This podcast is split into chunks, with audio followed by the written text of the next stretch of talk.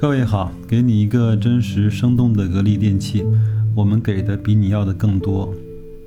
呃，今天呢，我是想呃介绍一本书给大家。这本书呢，就是我以前看过很多遍的杨天南先生写的一本自传体的书。呃，书的名字呢叫《一个投资家的二十年》，它其实是一个非常有意思的实验。那他呢是开了一个股票的组合，那。初期的投资的资金呢是一百万，呃，它有一个规定是每个月只能够操作一次，就只能够买卖一次。那追踪了七年，那整个这支呃组合的收益非常好，应该是翻了好多倍。那期间也碰到了大熊市，那期间也碰到了大牛市，那一百万的资金也曾经到过几十万，那当然最后也到了几百万。嗯，他以每个月操作一次的实盘来向我们说明了很多挑选公司、包括操作、包括心态上面的一些道理。那每当市场不好的时候呢，我都会把这些东西拿出来再看一看。呃，确实写的非常好。另外呢，他还有一本书叫《巴菲特之道》，也是他主张和翻译的。呃，这本书我也看过，呃，写的也是不错的。另外呢，他还有一本书，应该是马上就会出版，就是他重新编纂的《巴菲特致股东的信》啊。这本书我看过另外一个人翻译的，但是那个翻译的效果呢就不是特别的好。那我也非常期待杨先生这本书啊。那我今天呢是想把他在书里面的一些金句啊，呃，摘抄出来跟大家去分享一下，以便呢。各位认识到这样的一本书写的是什么样的内容？那另外呢，从这些金句里面，我们也可以呃来检核，来去检视我们自己投资的一些心态和方法，到底对还是不对？呃，有很多，大概有八十几条，但是呢，我想今天我们就剪出来大概十几二十条，跟大家去分享一下。那第一条呢，就是人世间所有的追求啊。最终莫过于两个健康，一个叫财务健康，一个叫身体健康。有了这两样，应该说，呃，幸福呢基本上就在握了。确实是，那我们的身体呢是我们整个革命的本钱，没有一个好身体，你有再多的钱呢也无法去销售。呃，如果只有好身体，特别嗯穷困潦倒呢，呃，将会是很悲惨的一生。包括以前古代有句话叫“贫贱夫妻百事哀”，就是一个非常穷，为了生计去糊口去拼搏的家庭，那很多事情都是会不是很顺利的。所以说，呃，幸福的家庭那一定是建立在身体健康和财务健康上的。第二，很多在很多人投资的业绩是比较光鲜的。但是呢，在这背后其实充满了失误与亏损，套牢与割肉，从来没有精准的预测，也没有幸运幸运的逃顶，大部分的时光是在危机、打击、折磨中和忍耐中度过的。确实是我们看到，呃，有很多投资特别厉害的人，他也不是点石成金，他更不是预测大师。他也犯了很多的错误，但是呢，他们可以从这些错误中去吸取教训，去总结经验，那慢慢的提高他们的成功率，慢慢的知道自己的能力圈，慢慢的知道自己适合以什么样的方式去投资和对待这些钱，在什么时候上杠杆，在什么时候远离市场，在什么时候敢于贪婪。我觉得这十几年来的投资的生涯和经验，呃，那我也成长了，但是我离这样的。境界还是有点距离的，所以说我们一起学习，一起成长，一起去精进。第三个，股市的投资啊，最为残酷的是，呃，涨到你买，跌到你卖，什么意思呢？就是，嗯。按说啊，应该是我们正好反过来操作，应该是越跌越买，越涨越卖。但是人性呢，它就会让你觉得越跌的时候你越不敢买，越涨的时候你越想买。这就是为什么大牛市的时候，很多韭菜冲进市场啊，把这个脖子洗干净了，等着那些老手们去收割。确实是。那我希望至少能够听到这些节目的同。同志们，呃，至少不要做这样的人。应该是看好你的标的，越跌越买，然后呢，呃，关注好市场的情绪，越涨越卖。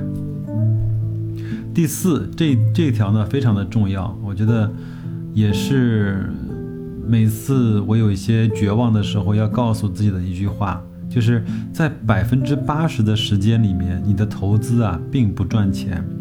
那所有令人瞩目的盈利呢，都来自于余下的百分之二十的时间。我们有八成的时间是在寂寞、忍耐和等待中度过的。确实是，如果说有一百个月，一共有一百个月，这个组合涨了十倍，但如果拿掉那最关键的五到十个月，那这个组合就涨得非常非常的少。这也是印证了这句话。第五呢是，真正的投资是分享伟大企业的成长。呃，在中国，很多人说价值投资是没有没有办法的，在中国不存在真正的价值投资。但是我们想想看，那些真正好的企业，真正几几十倍、上百倍的这种股票，它是不是这个公司真的就是在成长？当然是，茅台也好，五粮液也好，伊利也好。包括云南白药也好，片仔癀也好，东阿阿胶，包括格力电器、美丽美的集团，这些企业无一不是在非常快速和持续的增长中，我们也收获了它更多的股价的上升。第六，投资最终胜利的，呃，需要满足的两个前提条件是一个好的企业，一个好的价格。记住，是好的企业和好的价格，这里面并没有提到好的概念。嗯第七，在错误的道路上，第一步失败了并不可怕，可怕的是在错误的道路上，第一步竟然成功了，往往耽误了一辈子。确实，在我们的身边呢，我是见到过，嗯，听小道消息炒股的，但是呢，他正好入市的时候呢，是牛市的初期。随便听人讲了一个消息，就贸然买入了这只股票。可怕的是，这只股票还居然在往上涨。那他呢，就在投资的第一步上就认为，在这个市场上应该是听消息来买股票的。那他以后所有的概念都会被这个所拘束，被这个所框死。啊，就有点像小鸟被孵出蛋那一刹那见到的第一只鸟，它就坚定地认为那是它的父母亲一样。嗯，他就认为在股市上就是应该听，呃，消息来买卖股票。那我们再去跟他讲价值投资，去分享企业的成长，他就听不进去了。第八，那投资呢，总得相信点什么，相信奥运会之后呢，中国不会垮掉，相信无论多么不可预测的事情。困难发生，我们的祖国和人民依然会走向繁荣富强。相信优秀的企业继续生存和发展，相信岁月过后总有人可以胜出。嗯，我也碰到过一些基本上什么都不信的人啊。我们的中国的发展，哎呦，那个 GDP 都是假的。我们整个民族的复兴，哎呦，那个就是呃政府用来说一说看的。啊，那这个企业在盈利，那报表有没有作假？他以后还行不行？会不会碰到黑天鹅天花板？就是说，他总是认为现在一些情况是有有问题的。那我问他你的观点是什么？他也告诉我我没有观点，我也不知道。总之，我不相信这些。那其实有时候我我又对他说，如果你要是在中国这个国家生存或者生活，那你如果看衰这个国家，最好的办法应该就是离开这个国家，对不对？那你应该到一个你认为能够实现你梦想的国家去生活。但是他也没有，他依然在中国生存，依然不相信各种事情。第九，重大的行情呢，往往五六年才有一次，想在资本市场上成功是不容易的。首先看是否有机会，这更多的与运气相关。其次呢，有了机会能够抓住；再次呢，抓住了能够重仓抓住。别说你的股票涨了十倍，但是你只投入了一千元。呃，杨天南先生呢，经常会用一句话就说：你的投资到底能够解决你真正的资本上的什么问题？你如果拿两万块钱。赚了十倍二十万，能够改变你生活吗？你能够财务自由吗？能够去轻松的买一套房吗？能够通过这些资本每年带来的资本利得，可以去实现财务自由吗？如果不能的话，那其实你的精力在这上面花费的并不值得。我们学习，我们去探索，我们去实验，我们去忍耐，我们去，呃，去贪婪，我们去恐惧，那更多的是要解决我们现在生存的情况和问题。那我们都希望通过投资实现财务自由。那通过投资呢，能够在各个资本、各个的资产配置的呃切换中，带来家庭非常好的良性的资产的增值和保值。那如果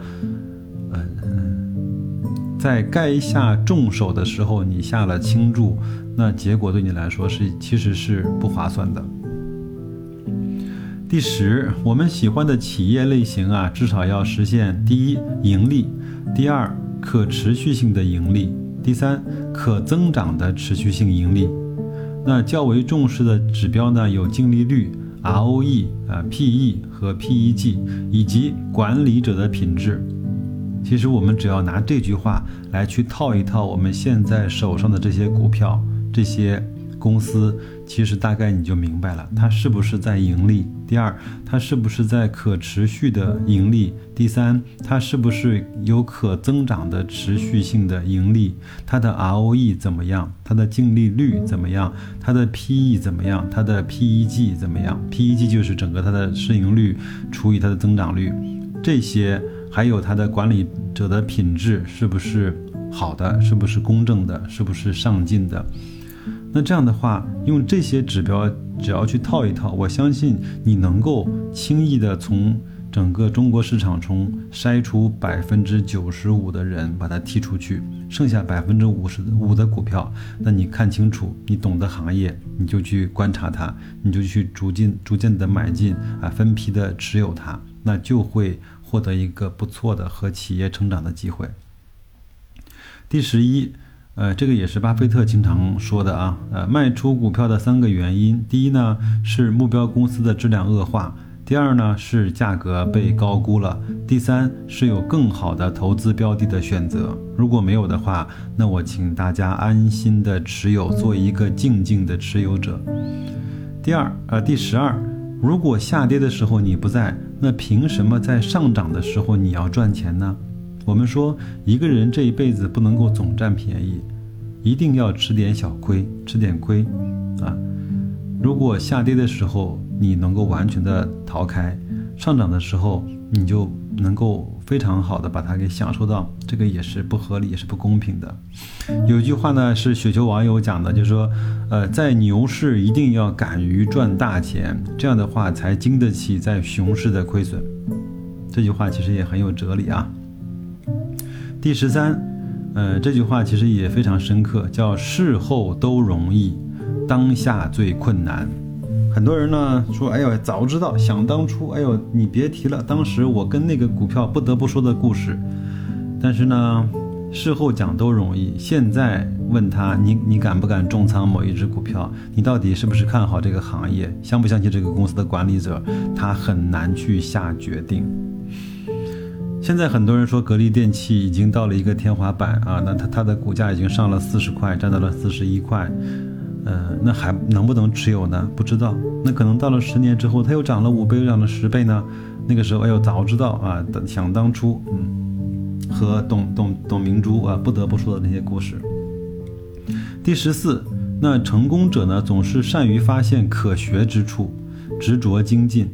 那失败者总是善于发现不可学之处，怨天尤人。当然，这个讲的是一个心态上面，一个积极心态、正面思考的人和一个呃悲观和负面思考的人的一些区别。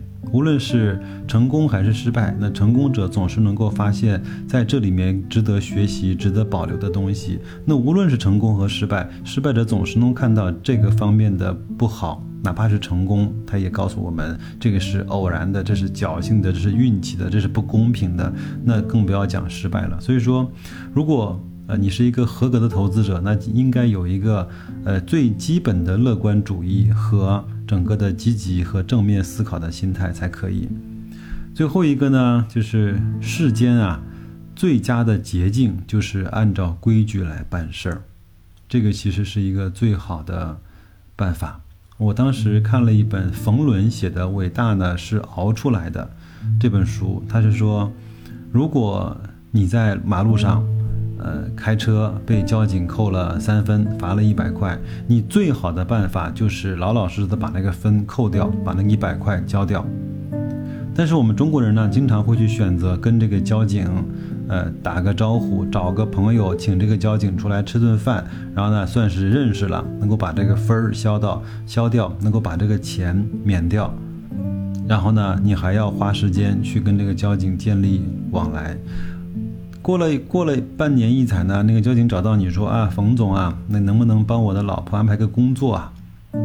当时他给你了，给了你面子，你这个时候就不得不给他面子，那你就帮他老婆找了一个工作，干的又不好，你要去再从从中去协调，那后来又他又被辞退，你又很不好意思去找这个警察去去讲怎么样怎么样怎么样怎么样，那想想看，这是不是和当时把这个三分扣掉一百块交掉，你可能要花了更大的代价呢？所以说，按规矩办事情，可能在当时你有些不舒服，但是从长远来看，其实这是一个最佳的、最省成本和最节省时间的做事的方法。有的人告诉我，打新股当然可以打新股，但是打新股之后是不是逢新必打，是不是开板就卖，很多人会犹豫。当然逢新必打，我相信没有问题，但是呢，开板就卖，很多人做不到。很多人说这个股票会不会涨啊？会不会很好啊？那我跟他说，有那么多股票已经上市了三年五年，你可以去研究。这些新股上市了一个月两个月，你为什么就不舍得卖它呢？难道你就这么的了解它？它有没有任何的历史数据可以给你看？所以说这就是没有按照规矩来办事。那我也见过我的朋友是把自己。打新涨的钱又买成了这家公司的股票，后来次新股呢就崩盘了，他把他打新的钱和他的本金也都折了进去，也后悔莫及。这我觉得就是没有按规矩办事情。那啰啰嗦嗦说了这么多啊，那也是希望能够通过这本书的一些金句的摘抄，来向大家介介绍这本书。如果说有有时间、有兴趣的话，可以把这本书买来看一看，叫杨天南写的《一个投资家的二十年》，呃，文笔非常清新，整个的投资的思路也非常的好。看完之后，我相信一定会对大大家有一个更好的帮助。嗯，那就这样，谢谢各位，再见。